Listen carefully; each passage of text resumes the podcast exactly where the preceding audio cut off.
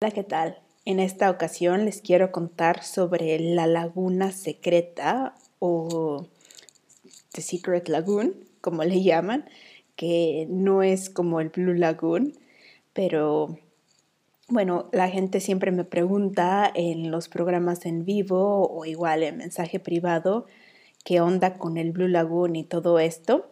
Y de hecho hice un episodio recientemente sobre el Blue Lagoon y también de todas las actividades que se pueden hacer en Islandia. Y siempre en cada una de estas menciono que por supuesto es decisión de cada persona si ir al Blue Lagoon o no ir, pero bueno, ya se los dejo a su criterio, pero personalmente a mí no me gusta. Pero lo que sí me gusta es el Secret Lagoon, que realmente esta es una piscina natural no como el Blue Lagoon. El Blue Lagoon está hecho por el hombre y el Secret Lagoon, bueno, no es tan secreto porque ya conocemos de ella, pero hay menos gente, no tiene tanta mercadotecnia, es más económico, pero finalmente la vivencia es diferente. Esta laguna está localizada en un pueblo que se llama Fludir, que queda aproximadamente, podría decir, dos horas de la capital y es parte o está en el área del círculo dorado.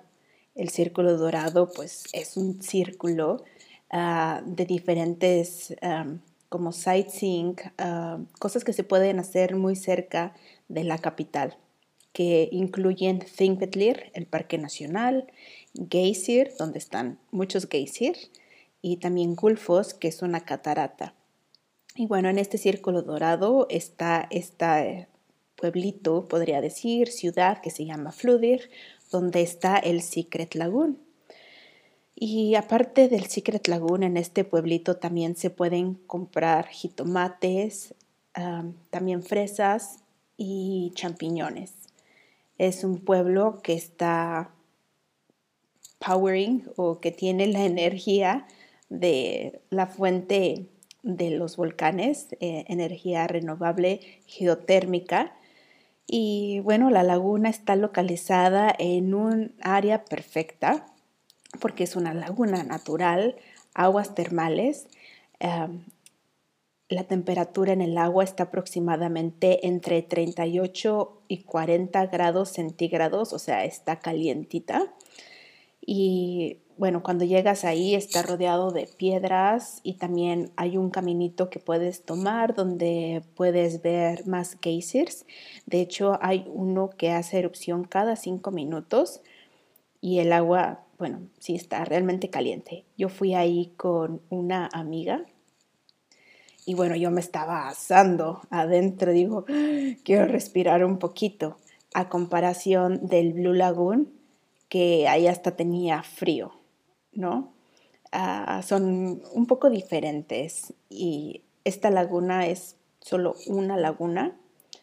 Ah, hasta el momento no ha habido tanta gente, o sea que en el Blue Lagoon, por ejemplo, no puedes ni siquiera, o sea, no nadas, no puedes caminar, estás todo como sardina. Y en el Secret Lagoon al menos sí te puedes desplazar un poco más. Y igual es una muy buena oportunidad para hacer algo diferente, no tantas personas, hay que hacer reservación y como les decía, el costo es más económico que el Blue Lagoon. Aquí en el Secret Lagoon están abiertos al momento viernes, sábado, domingo de 1 de la tarde a 7 de la noche. Hay que reservar los tiempos, pero te puedes quedar ahí el tiempo que quieras, pero bueno, no creo que te vayas a querer quedar ahí en el agua súper caliente más de una hora. La verdad, sí, sí, te calientas muchísimo. Los adultos o las personas mayores a 15 años pagan 3.000 coronas por la entrada, que es aproximadamente como 23 dólares americanos, y todos aquellos menores de 15 años entran gratuitamente. Así que excelente para viajar con las familias, con niños pequeños. Ah, solo tengan en consideración que cada adulto puede llevar un máximo de tres menores de 15 años.